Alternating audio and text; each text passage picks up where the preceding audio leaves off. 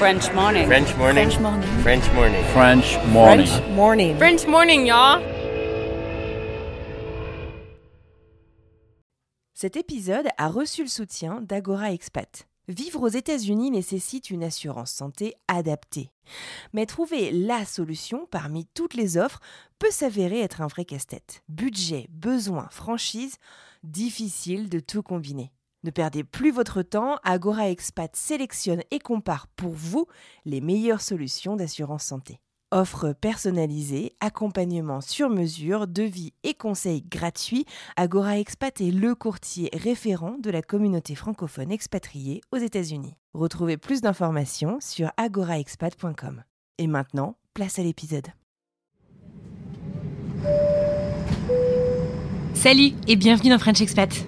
Moi c'est Anne Fleur, la co-créatrice du podcast et la réalisatrice actuelle. Vous vous apprêtez à écouter nos tout premiers épisodes.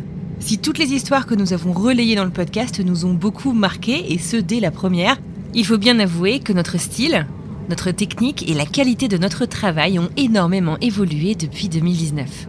Si ça vous dit de voir où on en est, rendez-vous dans les épisodes à partir du 1er juin 2021. Dans tous les cas, merci à vous d'être là et belle écoute.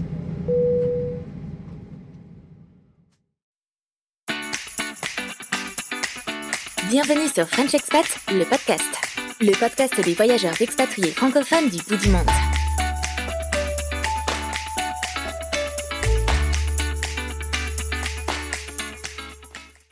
Bonjour à tous et merci infiniment d'avoir répondu présent au rendez-vous de ce nouvel épisode de French Expat, le podcast. Alors moi c'est Anne Fleur et aujourd'hui j'ai le plaisir de vous présenter une expat que je suis moi-même sur les réseaux sociaux depuis quelques temps. Je suis particulièrement heureuse de la recevoir sur le podcast. Laura nous vient tout droit de Lyon, en France donc, euh, où elle a fait ses études en Savoie dans le domaine de la neuropsychologie. Et elle avoue volontiers que pour elle, les États-Unis ça n'a absolument jamais été un rêve. Aujourd'hui Laura a 30 ans, un petit bout de chou de quelques mois, une chienne adorable et vit avec sa famille à Boston depuis 2017. Mais son expatriation remonte à bien plus tôt, puisqu'elle est aux États-Unis en fait depuis plus de 6 ans. Elle a en fait commencé par poser ses valises sur la côte ouest et plus spécifiquement à San Francisco, au nord de la Californie. Dans l'épisode d'aujourd'hui, nous allons parler d'immersion culturelle au travail, de reconversion professionnelle, voire même de se réinventer complètement. Mais aussi d'un cœur qui balance entre deux centres névralgiques américains, San Francisco, près de la Silicon Valley en Californie, sur la côte ouest donc, et Boston, au cœur de la Nouvelle-Angleterre, sur la côte est. Mais je ne vous en dis pas plus et je vous présente Laura.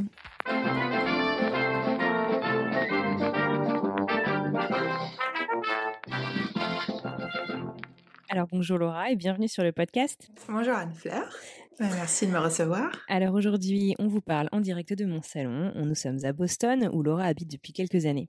Mais avant de parler de tout ça, on va repartir un petit peu en arrière. Qui était Laura avant de s'expatrier aux US Alors, j'étais euh, lyonnaise, j'avais 23 ans et je voulais être une psychologue, euh, spécialement neuropsychologue, et j'étais en études à l'université de Chambéry en Savoie. Alors, quels étaient tes idéaux à ce moment-là de ta vie? Tu vivais en Savoie, tu vivais dans les grands espaces, pas trop loin de ta famille. Est-ce que tu te voyais partir à l'étranger ou partir tout court? Alors oui, j'étais, en fait, j'étais entre Lyon et Chambéry. Euh, J'habitais avec mon copain, je finissais mon master, et euh, mes idéaux, c'était assez simple. J'avais envie de rester en Savoie ou Haute-Savoie, finir mes études. à l'époque, ça faisait déjà 5 ans que j'étais avec mon copain. Euh, lui aussi cherchait plus ou moins un boulot dans la région. Euh, donc, euh, vie assez simple. On a nos familles qui sont de Lyon, donc pour nous, c'était assez logique de rester dans le coin. Et les États-Unis, pas du tout. Déjà parce que je maîtrisais pas du tout la langue. Donc je pense que ça c'est un gros facteur. Et puis, et puis non, j'étais très attachée à ma région et ça me suffisait. Et alors, est-ce que tu avais déjà voyagé aux États-Unis euh, pour le plaisir en tant que touriste? Pas du tout. Euh, mes parents étaient euh, pas des grands voyageurs, donc on a toujours fait des vacances, mais généralement en France, jamais à l'étranger. D'accord. Donc je pense que ça a pas aidé à susciter euh, l'intérêt pour les États-Unis en particulier. Bon, alors du coup, euh, la question que tout le monde se pose, c'est comment est-ce que d'une vie plutôt paisible et sympa en Savoie, tu te retrouves à partir aux États-Unis Qu'est-ce qui s'est passé? Alors en fait, euh, lui était dans une école d'ingénieur à Lyon et il avait un stage de fin d'études à faire et il a décidé de le faire aux États-Unis. Lui était toujours beaucoup plus intéressé par l'étranger, surtout l'anglais. Euh, c'est une langue qu'il affectionnait beaucoup et toute la culture qui allait avec.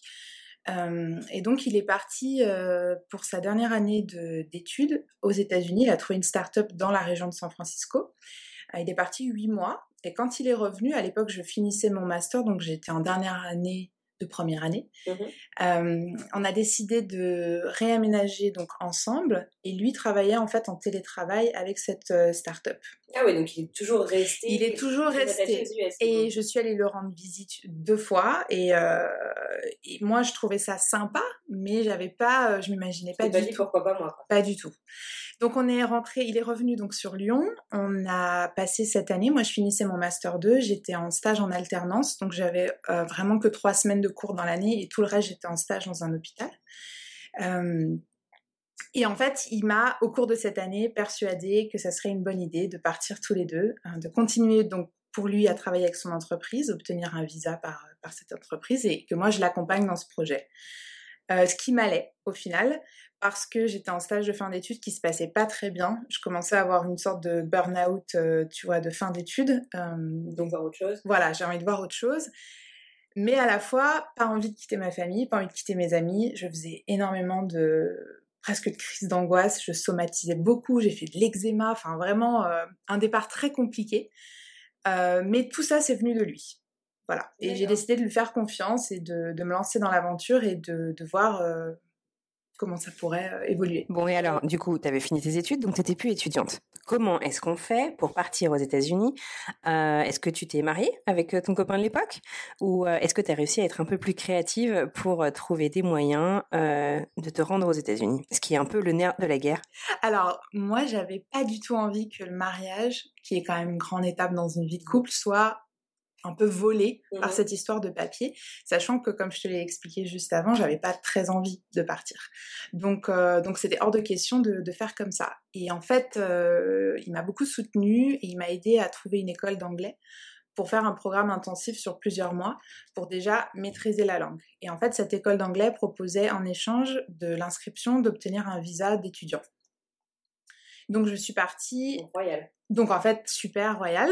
Euh, donc moi j'avais mon visa étudiant, lui avait son visa de travail, on pouvait partir au même moment.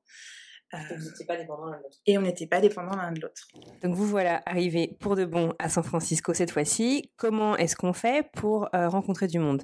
Euh, T'es pas euh, étudiante à temps plein, t'es pas, t'as pas forcément de collègues de travail. moi, je trouve que c'est particulièrement difficile d'arriver et de rencontrer du monde, que ce soit dans une nouvelle culture et encore plus dans un nouveau pays.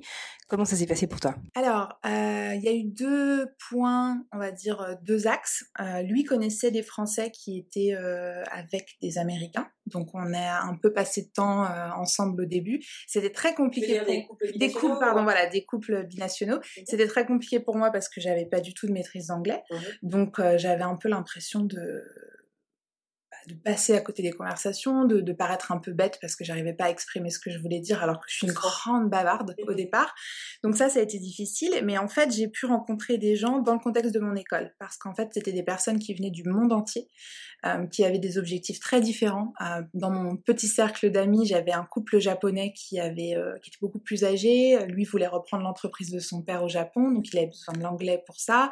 j'ai rencontré des gens qui venaient du Venezuela, d'autres de Thaïlande qui étaient là dans le cadre de de leurs études. Donc on va dire que les premières vraies connaissances et amitiés que je me suis fait, c'est avec des gens qui n'étaient absolument pas américains et qui, qui avaient en fait la même maîtrise de l'anglais que moi. Et donc du coup finalement l'anglais c'était le seul dénominateur commun que vous aviez pour communiquer. Exactement. Et, euh, assez, euh, assez, euh, de manière assez intéressante, dans cette école il n'y avait aucun Européen, donc encore moins de Français. Donc c'était vraiment, ouais, c'était hyper enrichissant parce que j'avais l'impression de découvrir d'autres cultures en même temps de vivre la culture dans laquelle je vivais et d'apprendre l'anglais. Donc ça a été un, booster euh, au départ qui a été génial et qui a, je pense, aidé à cette intégration les premiers mois, en tout cas pendant que j'étais dans cette école d'anglais. Génial.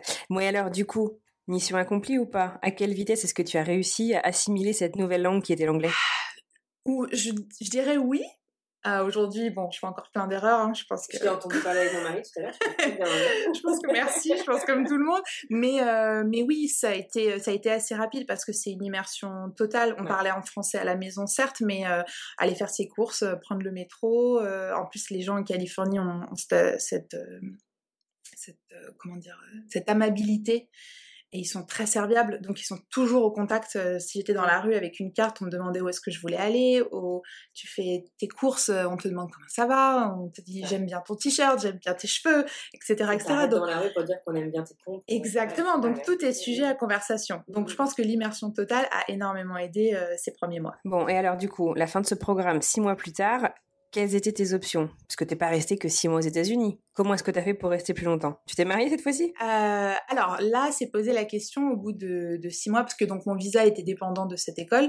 Donc au bout de six mois, c'est posé la question est-ce qu'on reste, est-ce qu'on part? Euh, Et là, j'avais plus envie de partir. Alors que mmh. j'étais quand même celle au départ qui disait on est. un pieds. Voilà, exactement. Et puis j'avais dit à toute ma famille, nos amis, on rentre. Ne euh... inquiétez pas, on va le Exactement. euh, donc on s'est dit on veut rester. Donc là, quelles sont les options? Donc j'avais option de se marier, c'est revenu du coup euh, sur la table ce sujet c'était toujours hors de question. On a essayé vraiment de d'éviter ça à tout prix.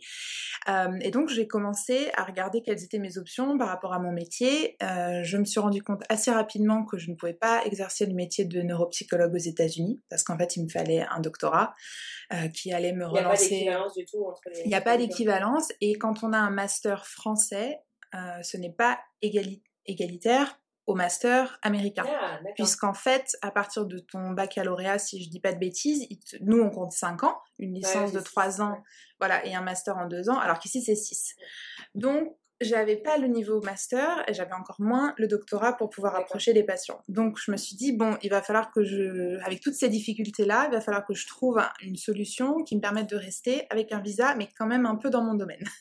Et j'ai après pas mal de recherches, j'ai euh, réalisé que ça allait être très difficile. Donc je me suis petit à petit. qu'il y en aurait pas mal qui auraient abandonné à ce niveau-là déjà. ouais, c'est c'est c'est assez marrant parce que c'est une espèce de revanche de celle qui voulait absolument pas partir, qui somatisait, qui était très anxieuse, à euh, j'essaie de tout faire pour rester. Ouais, c'est vrai. Donc j'ai euh, fait mes recherches et je me suis rendu compte que l'université locale qui était UCSF, était, avait un programme en fait qui permettait aux chercheurs du monde entier en neuropsychologie de venir, d'assister à toutes leurs conférences, toutes leurs recherches en l'échange d'un visa. De trucs complètement royal. Mais euh, royal. Le, seul petit. Qui un peu que dans les films, quoi. Exactement. le seul point négatif, c'était qu'on n'avait pas de rémunération. Donc il fallait qu'on s'assure. C'est pour l'expérience, quoi. Exactement. Et il fallait qu'on s'assure que tous les deux, on pouvait bah, maintenir une vie quand même à San Francisco qui est assez onéreuse et mhm.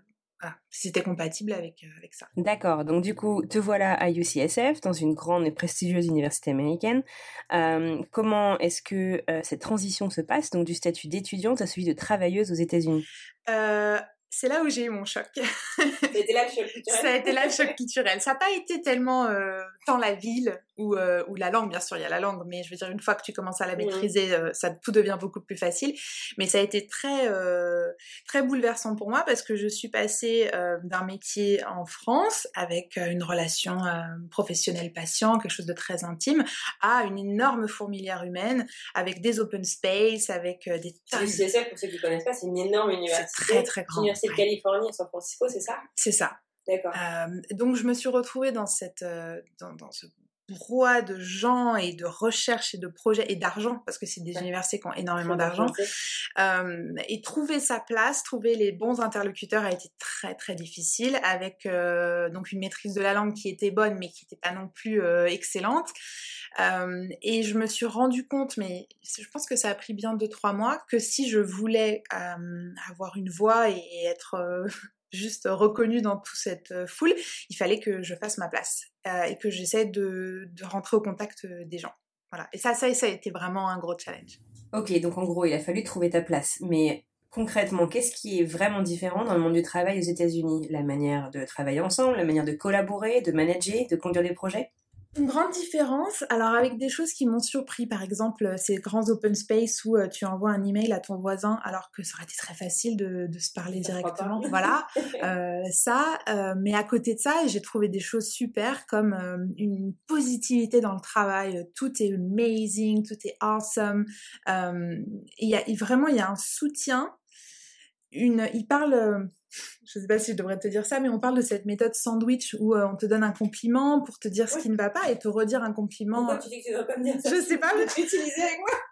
non, mais j'ai appris ça ici en fait, cette ah technique ah sandwich euh, où tu donnes quelque chose. du feedback avec Un, positif. Du... oui. Voilà, positif, négatif, et puis tu finis par du positif. Et, euh, et moi qui n'ai pas une énorme confiance en moi au départ, surtout dans le domaine du travail, ça m'a donné un boost pour pouvoir travailler sur des projets, me, tu vois, vraiment, et je sais, sais pas comment te dire ça, mais j'ai trouvé que, dans le travail en tout cas, j'ai trouvé que cette positivité était, était super et m'a permis de vraiment me lancer et d'oser les choses. Donc euh, le, le, boost de confiance en soi dont tu avais besoin ouais. pour. Euh, et c'est ce que et c'est ce que j'ai vraiment avec toutes ces années retenu aux États-Unis, c'est cette positivité te permet de faire de grandes choses alors que c'est pas des choses que j'aurais forcément pensé faire si j'étais restée dans un contexte français. Mais je sais que c'est quelque chose qui français. Mais je sais que c'est quelque chose qui m'a toujours aussi euh, beaucoup frappé, c'est que je pense que on ne questionne pas le fait que tu sois arrivé là. Si tu es arrivé là, il y a de bonnes raisons. Donc, on va te donner les responsabilités qui font que, que voilà.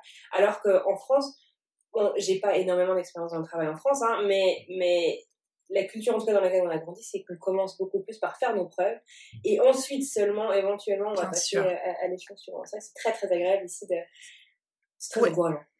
C'est, je suis bien d'accord avec toi. C'est euh, quelque chose que j'ai trouvé euh, extrêmement important et, et qui m'a beaucoup aidé. C'est ce principe que si tu veux a- faire quelque chose, on te donne l'option. On regarde pas ton background et ce que tu sais déjà faire. On, on dit, ok, bah why not, Mm. tu vois? Et on m'a permis de faire des choses. Par exemple, on m'a appris à faire faire des IRM. Euh, j'ai pas du tout de- d'expérience là-dedans, mais on m'a dit, bah, écoute, on va t'expliquer, on va prendre le temps, et si tu veux le faire, tu peux. Mm. Et ça, j'ai trouvé ça génial. Et pe- peut-être qu'en France, j'aurais pu tomber dans une équipe qui m'aurait dit la même chose, mais j'ai trouvé qu'ici, c'est assez. C'est la norme. C'est la norme, ouais. Mm. Et c'est presque dans tous les domaines. C'est vrai. Bon, et alors du coup, t'as passé combien de temps à UCSF Je suis restée euh, deux ans et demi, mais il y a eu une évolution en fait dans cette euh, entreprise que j'ai commencé, comme je te disais, en stagiaire non rémunéré qui avait un visa, euh, à euh, en fait j'ai dirigé euh, toute une équipe. Je programmais les rendez-vous pour les patients qui venaient, je faisais passer des interviews avec des patients, ce qui était euh, Pour très les recruter dans équipes. pour les recruter et puis pour faire les interviews cliniques. Mhm. chose que je n'avais pas forcément enfin j'aurais pas eu l'opportunité si j'avais été dans une autre structure et en fait la euh, l'équipe dans laquelle j'ai travaillé m'a dit mais il faut absolument qu'on te rémunère parce que tu fais un bon boulot et que pour nous ça nous tient à cœur que ton Ouais. boulot soit reconnu donc ils ont euh, fait tout en sorte en fait pour que je puisse être rémunérée en plus de ça donc j'avais rémunération le visa euh. Bon, et puis, faut avouer quand même, c'est rare que les boss se battent pour te payer. donc c'était tout c'était tout bénéf pour moi Donc les étoiles étaient quand même particulièrement bien alignées. Donc si je récapitule du coup, euh, est-ce que là tu étais encore à fond dans ton rêve américain ou est-ce qu'il y a eu quand même euh, des, phases euh, où tu regardais un petit peu la France encore avec envie? La France, non, mais j'étais pas à l'aise dans ce que je faisais. Parce qu'en fait, je me disais, c'est bien, mais j'aurais jamais euh, ce contact que j'avais avec les patients simplement parce que j'ai pas le bon diplôme. Mm. Et dans un milieu académique, tu as beau euh, essayer de monter les échelons, il y a quand même un moment où on est dans du médical, on traite avec des vraies personnes, donc euh, le, le niveau d'études et les qualifications sont quand même importantes. Mhm. Et donc, je commençais un petit peu à m'ennuyer, faire le, le tour de la question, et puis je pensais au futur et je me disais, je sais pas si je vais rester aux États-Unis, mais une chose est sûre, c'est que je ne me vois pas continuer à faire ce métier, travailler avec des gens qui sont malades, Mhm. avoir beaucoup de feedback négatif, parce que généralement, on leur apprend pas des bonnes nouvelles, hein, on va plutôt vers quelque chose d'assez négatif. Et donc, je commençais à, être un peu... euh, attristée par tout ça, je commençais à plus m'épanouir au travail et j'avais un peu de temps libre et je me suis dit, euh, je crois qu'il faut que je fasse autre chose. Et le fait d'être aux États-Unis, d'être peut-être loin de toutes les normes françaises que j'avais connues, je me suis dit, ben, c'est le moment de ta vie où tu peux le faire. Mhm. Parce que euh, tu as une situation euh, familiale et financière qui est stable, donc euh, donc c'est le moment. Voilà. Non mais tu peux pas nous laisser en plein suspense du coup, qu'est-ce que t'as fait? Et alors, du coup, j'avais un peu de temps libre et je me suis dit, mais qu'est-ce que je peux faire? Je suis très attachée quand même à la France, à la langue française. J'adore lire, j'adore un peu écrire. Et je me suis dit, mais en fait, le français a une telle image valorisée à l'étranger qu'il y a peut-être quelque chose à faire. Mais alors là, faut que tu m'expliques, qu'est-ce que ça veut dire une image valorisée? C'est-à-dire que le français, alors c'est quelque chose que j'ai découvert ici, euh, c'est une belle langue, c'est une langue riche. euh, Je trouve que les gens ont une belle image de la langue. D'accord. du pays en général, peut-être bien plus que les Français qui sont à l'étranger, mais euh, c'est chic, tu vois, de parler français. C'est une, langue euh, qui attire, je trouve. Donc du coup, tu as identifié tes affinités, euh, tu as envie d'aider euh, des étudiants qui, comme toi, en fait, euh, sont arrivés en, expatriation, ont différents projets. mais concrètement, comment est-ce que, dans quoi est-ce que tu te lances? Alors, je me lance en tant que bénévole dans un after-school programme qui était pour des enfants, mais qui avaient besoin en fait de profs de français. Ils demandaient peu de, de, euh, de diplôme, voilà, pardon. Il demandait peu de diplôme. oui, voilà, il demandait juste de l'expérience et de bien savoir parler français et d'être assez pédagogue. Donc euh, j'ai commencé par euh, trois heures par semaine en tant que bénévole. Ça tombait bien parce que j'avais un mi-temps avec UCSF, donc les horaires fonctionnaient bien. Et alors ça a été une révélation. J'ai adoré le contact avec les enfants, alors que je m'attendais pas du tout à ça. J'ai adoré. Tu avais déjà l'expérience avec les enfants Pas du tout. Pas du tout. Et puis alors, j'étais pas du tout intéressée par ça non plus. Hein. Donc ça a été vraiment une révélation. J'ai adoré qu'à la fin de mes une heure et demie de cours, j'avais des petits apprenants qui avaient compris des mots, qui euh, rentraient à la maison avec des nouvelles phrases. Euh, j'ai trouvé le, feedback tellement positif par rapport à ce que j'avais en fait le reste de la journée à mon autre travail que je me suis dit mais il faut que je continue. Donc j'ai commencé à faire de plus en plus d'heures et au bout d'un moment, je me suis dit que j'aimerais aller au-delà de simplement cette structure, pouvoir peut-être faire des cours privés, enseigner à d'autres niveaux, euh, adolescents, adultes. Ils avaient quel âge les enfants? Ils étaient petits, ils avaient de 6 à 10 ans. D'accord. Donc, euh, donc c'était, euh, c'était quand même assez limité. L'apprentissage du français, ça passait beaucoup par du ludique. Mhm. Et donc, j'ai commencé à me renseigner un peu sur les options que j'avais pour être officiellement enseignant de français euh, sans repasser par euh, des années et des années d'études. Mhm. Euh, et j'avais une collègue à l'époque qui m'avait parlé d'un diplôme, le DAEFLE, qui veut dire diplôme d'aptitude d'enseignement français langue étrangère, mhm. qui était créé par l'Alliance française, donc un organisme mondial. Je pense qu'ils sont à peu près dans tous les grands pays, et sur une plateforme du CNED. Donc très facile à faire de chez soi. Voilà, très facile à faire de chez soi. Donc euh, après ma journée de travail, après mon bénévolat, je partais à la bibliothèque de mon quartier et j'étudiais de à peu près 20h à 22h. Euh, et j'ai fait ça. Donc la formation durait 14 mois avec un examen d'entrée, un examen de sortie. Et donc j'ai pu faire ça euh, sur un an et demi courageux quand même, hein Ouais, mais je pense que quand on est un passionné par quelque chose, euh, ça passe assez vite. Euh, et puis surtout, j'avais vraiment envie d'aller voir plus loin. Et euh, je voyais vraiment ce diplôme comme l'opportunité d'avoir une légitimité en tant que professeur. Bon, et alors du coup, tout ça, ça t'a quand même appris pas mal de choses. Et nous aussi.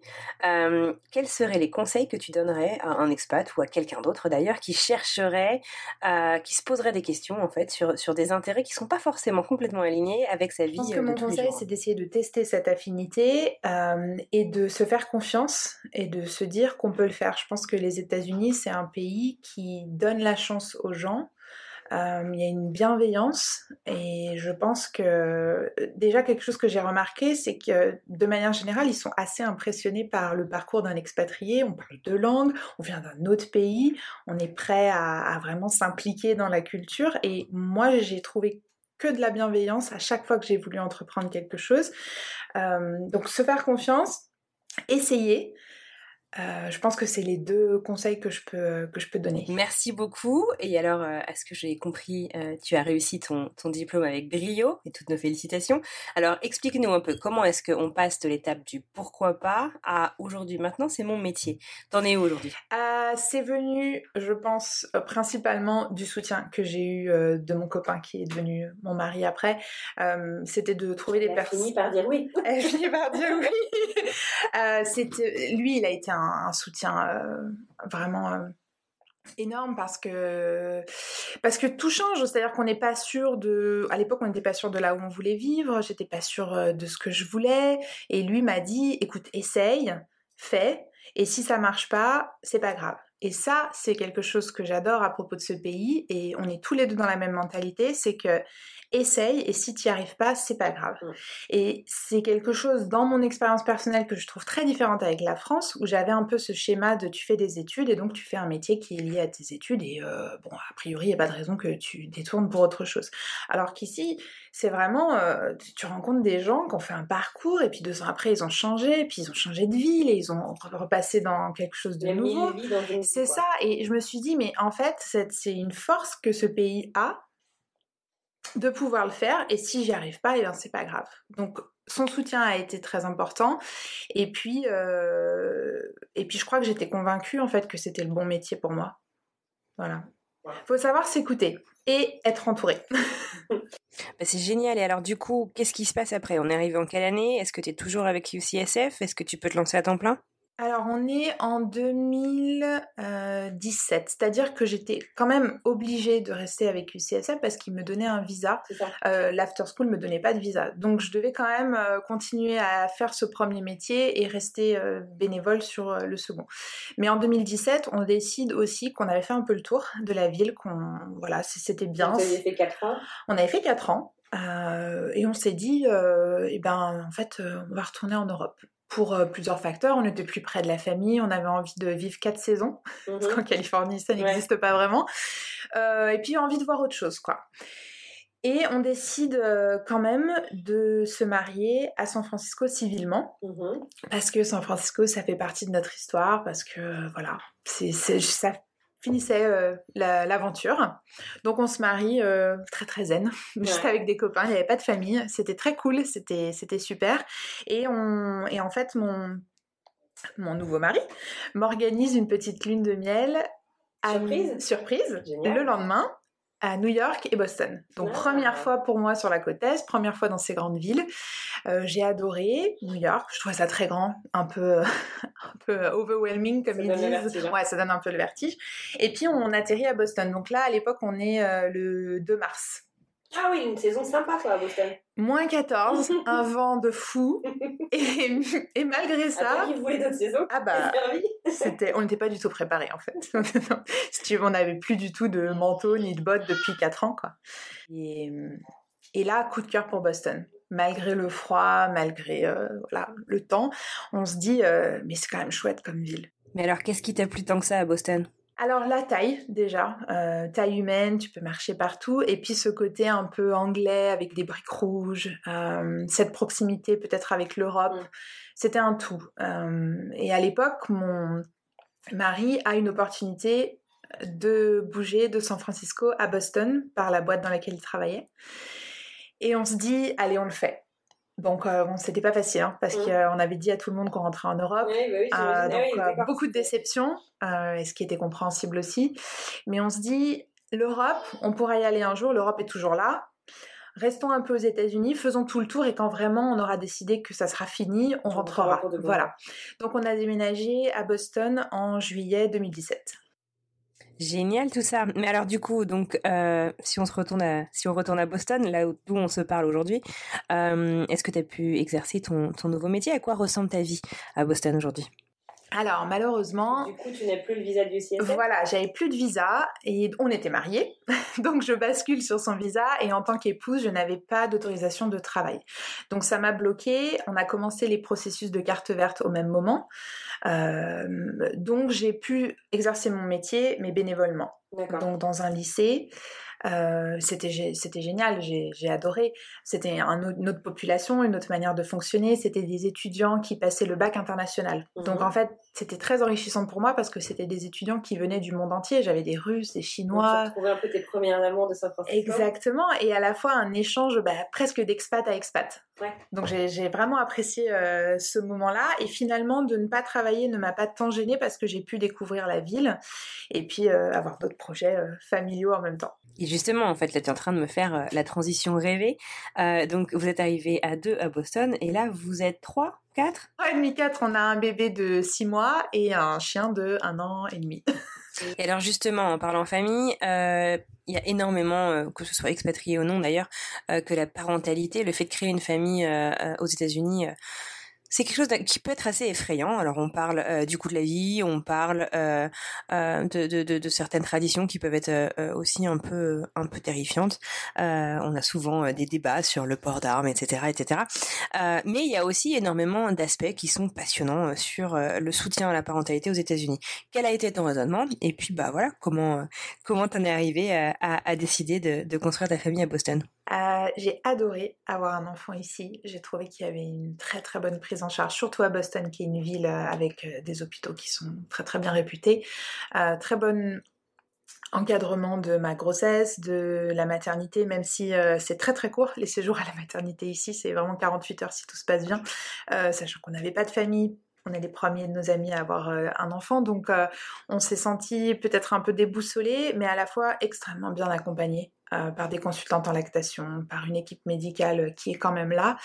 Euh, les papas sont, j'ai trouvé, très bien inclus mmh, dans la parentalité aux États-Unis. Donc, euh, donc j'ai adoré et ça m'a pas fait peur. Et j'ai vu des expatriés avant nous avoir des enfants ici et très très bien s'en sortir. Donc ça nous a pas fait peur. C'était plutôt encourageant, en tout cas tant qu'ils sont petits, parce qu'après c'est sûr qu'il y a des questions financières euh, par rapport au coût des études, euh, par rapport à la compétitivité, euh, surtout quand on est dans des grandes villes. Mm-hmm. Mais bon, ça c'est des sujets pour plus tard. Exactement, c'est un sujet pour plus tard. Pour l'instant, je crois qu'on est à peu près dans le même bateau, avec des bébés qui dorment plus ou moins la nuit, donc chaque chose en son temps.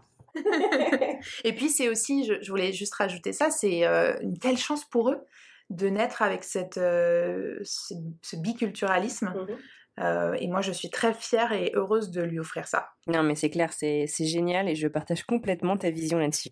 Bon, et alors du coup, donc euh, entre Chambéry, puis San Francisco, puis Boston, on voit que tu as quand même sacrément évolué. Qu'est-ce que ces, ces, ces, ces deux villes, comment est-ce qu'elles t'ont vu évoluer? Et puis finalement, bah, qu'est-ce que l'expatriation t'a apporté? Je pense que San Francisco, c'est le coup de cœur, c'est la ville d'arrivée, c'est là où j'avais euh, tout un horizon à découvrir. Euh, c'était la vingtaine, on voyageait beaucoup, on mettait pas forcément de côté, euh, mais on a vécu beaucoup, beaucoup d'expériences à deux qui étaient super. Et Boston, ça a été un nouveau métier, une nouvelle façon de vivre, une vie avec un enfant. c'est très différent, mais les deux sont très enrichissants. Et je suis très contente d'avoir fait euh, le déplacement donc de la côte ouest à la côte est plutôt que d'être rentré. Donc il n'y a, pas, a pas du tout de regret. Aucun regret. Aucun regret. D'accord, bon alors donc du coup, après six ans euh, d'expatriation aux États-Unis, euh, comment est-ce que tu dirais que toute cette aventure, toutes ces aventures ont changé et ont permis de dessiner la personne que tu es aujourd'hui? Oui, c'est une bonne question parce que ça a énormément influencé ma manière de penser aujourd'hui après six ans. Euh, quand je suis arrivée, j'ai été très étonnée par leur amabilité, la gentillesse, euh, leur positivité et c'est quelque chose que j'avais pas du tout en moi euh, avant d'arriver. et aujourd'hui, je râle moins, je suis moins négative et, ça fait du bien. Et hein. ça fait du bien, tu vois. Et quand des fois je rentre en France, je me rends compte un peu plus de ça. Euh, et, je suis très contente d'avoir évolué. Et c'est vraiment quelque chose qui m'a vraiment changé. Et je pense pour un moment, même si on retournait en France, je prendrais les choses euh, plus positivement. Euh, se dire aussi que c'est. un art de vivre. Hein. Ouais, se dire que c'est pas grave, tu vois, si quelque chose est voilà pas comme on l'avait imaginé, parce que voilà, il y a des hauts, il y a des bas. après, il y a des choses pour lesquelles je suis toujours un peu choquée, le gâchis, la surconsommation, mais c'est un pays tellement grand avec des gens qui viennent d'horizons tellement différents que je trouve que je me suis toujours sentie, en tout cas dans ces deux grandes villes, à ma place. Et j'ai jamais eu cette, euh, cette peur de l'étranger où on m'a jamais dit que j'étais pas la bienvenue. Et je trouve que quand on parle de rêve américain et que c'est un pays qui s'est construit sur euh, une multitude de nationalités qui, qui, sont venues en fait de partout dans le monde, je trouve aujourd'hui qu'on ressent surtout toujours ça, pardon, surtout sur les grands, dans les grandes villes. Mm. Et, euh, et, ça, c'est chouette. Et je pense que ça m'a rendue plus ouverte et plus intéressée par d'autres cultures. Je suis pas sûre que j'aurais été comme ça si j'étais restée en France. Mais c'est génial. On entend en même temps mon petit Félix qui fait des vocalises.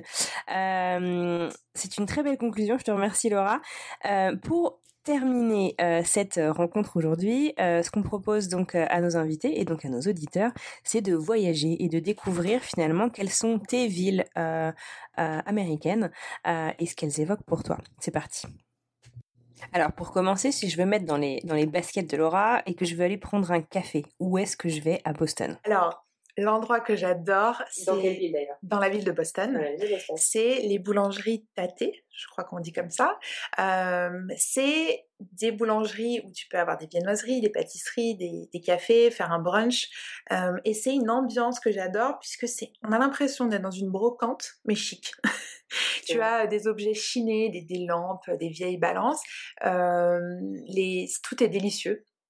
Et euh, je me suis renseignée un peu sur l'histoire de, de, la chef euh, pâtissière et en fait j'ai adoré son histoire puisqu'elle vient d'Israël au départ, elle a été euh, producteur de films là-bas ah. et en 2003 elle a déménagé aux États-Unis et elle s'est dit je veux changer de carrière. sa passion c'était la pâtisserie et elle s'est dit bah, je vais monter une pâtisserie à Brookline, donc un des quartiers de Boston et aujourd'hui je crois qu'elle a une dizaine de boulangeries un peu partout. Hein. Voilà, donc j'adore ce parcours. Bah écoute, euh, moi je suis à Boston depuis 6 ans et sache que je, je l'ignorais complètement. C'est génial cette histoire, j'aime beaucoup également. Alors, direction maintenant la côte ouest à San Francisco. Euh, quel est, selon toi, un endroit qui résume la quintessence de la ville? Euh, Pour toi, qu'est-ce qui est So San Francisco? Le parc Dolores Park à San Francisco. Alors, qu'est-ce que c'est Alors, c'est un parc, euh, c'est pas dans les choses les plus connues. Généralement, les gens vont voir le pont qui est absolument grandiose, mais euh, c'est un parc qui est dans le quartier de Mission, qui surplombe la ville. Donc, tu as une très très belle vue du downtown. Et dans ce parc, tu as tout ce qui est la ville de San Francisco. C'est-à-dire, c'est tellement éclectique. Tu as euh, des familles, tu as des enfants, tu as des gens qui dansent, tu as des gens qui fument, parce que ça fait aussi partie de la culture de San Francisco. Euh, il y a de la musique, c'est un brouhaha. Un brouhaha. brouhaha. Ouais, Un brouhaha. c'est un mot difficile. Euh, et, et j'adore, en fait. Tu as vraiment la vibe de la ville. C'est-à-dire, tout le monde est welcome. Et tu viens y faire quoi alors? Tu viens juste je vais dire zoner. tu viens juste euh, chill, en fait. Et c'est ça la ville de San Francisco. Tu as l'impression que personne ne travaille jamais. Euh, c'est toujours euh, très cool, c'est très ensoleillé. et j'adore cet endroit pour ça. Excellent, bah écoute, moi en tout cas ça me donne bien envie d'aller y faire un tour également. alors tout à l'heure tu me disais que tu voyageais énormément, notamment pendant ta vingtaine. quel est ton lieu favori de vacances aux États-Unis? Alors moi j'adore le lac Tahoe en Californie. J'ai vu ça sur Instagram. Ouais, c'est ce qu'en fait ça me rappelle un peu la Dougilan, c'est des montagnes avec un énorme lac qui ressemble un peu au lac de Genève entre la, France et la Suisse. On peut faire du ski, on peut faire plein d'activités sur le lac et ouais c'est juste c'est ma happy place quoi. J'aime beaucoup. Donc je conseille c'est si vous faites un road trip en Californie, c'est un endroit à s'arrêter en direction à toutes les saisons et c'est en direction de, du grand parc national de Yosemite. Bon, et donc pour finir, euh, quel est ton endroit euh, favori à Boston? Oui, j'aime beaucoup la bibliothèque publique qui se trouve à Copley ah, Square. Et je l'aime beaucoup pour euh, plusieurs raisons. Déjà, son architecture est magnifique. À l'intérieur, au premier étage, il y a une grande salle, hein, vraiment la bibliothèque américaine typique. Petite lampe. Petite lampe verte, très tamisée, très, très studieux. Et au fond de cette salle, d'ailleurs, il y a un grand poster de la ville, mais de la ville avant la construction de certains quartiers. Mmh. Donc, en fait, tu te rends compte que le quartier de Back Bay et un peu du quartier de South étaient en fait des marécages. Et donc, j'aime bien, j'aime bien cet endroit. Il y a un petit euh, jardin intérieur aussi qui est très sympa. Et puis, il y a une radio locale qui s'est installée. On peut euh, venir les écouter tous les jours. Eh bien, écoute, c'est tout pour nous pour aujourd'hui. Un immense merci à toi, Laura, de t'être confiée, d'avoir partagé ton histoire euh, sans filtre, si je puis dire.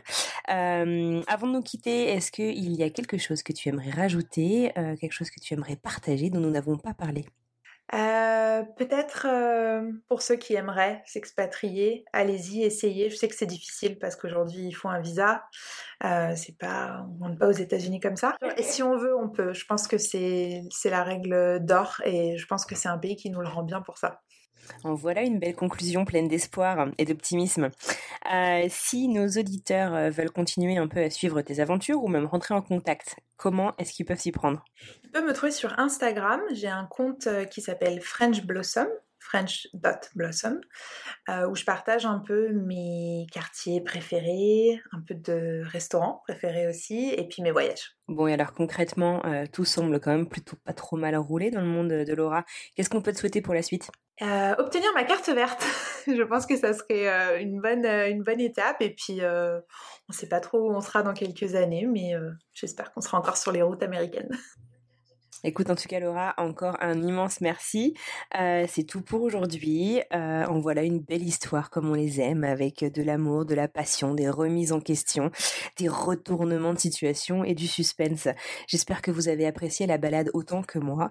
Euh, et puis, bah, en attendant, si vous avez apprécié l'épisode, si vous aimez le podcast, n'hésitez pas à partager cet épisode avec un expat, un futur expat qui se pose la question est-ce que j'ai envie de partir, est-ce que j'ai envie de me lancer?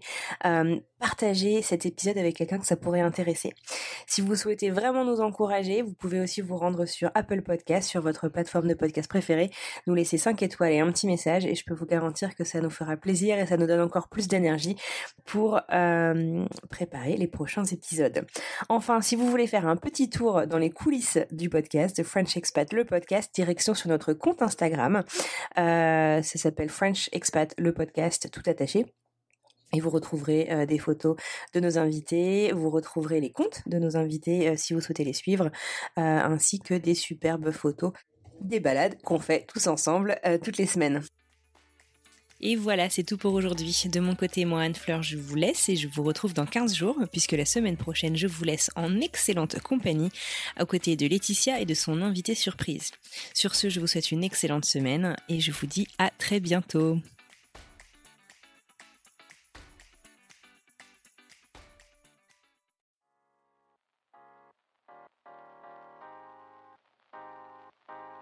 Vous venez d'écouter un podcast réalisé par moi-même, Anne-Fleur Andrely, mixé et habillé par Alice Krief et produit par French Morning. French Expat n'est pas le seul podcast de French Morning. Pour retrouver tous les podcasts du groupe, rendez-vous sur frenchmorning.com slash podcast. À bientôt!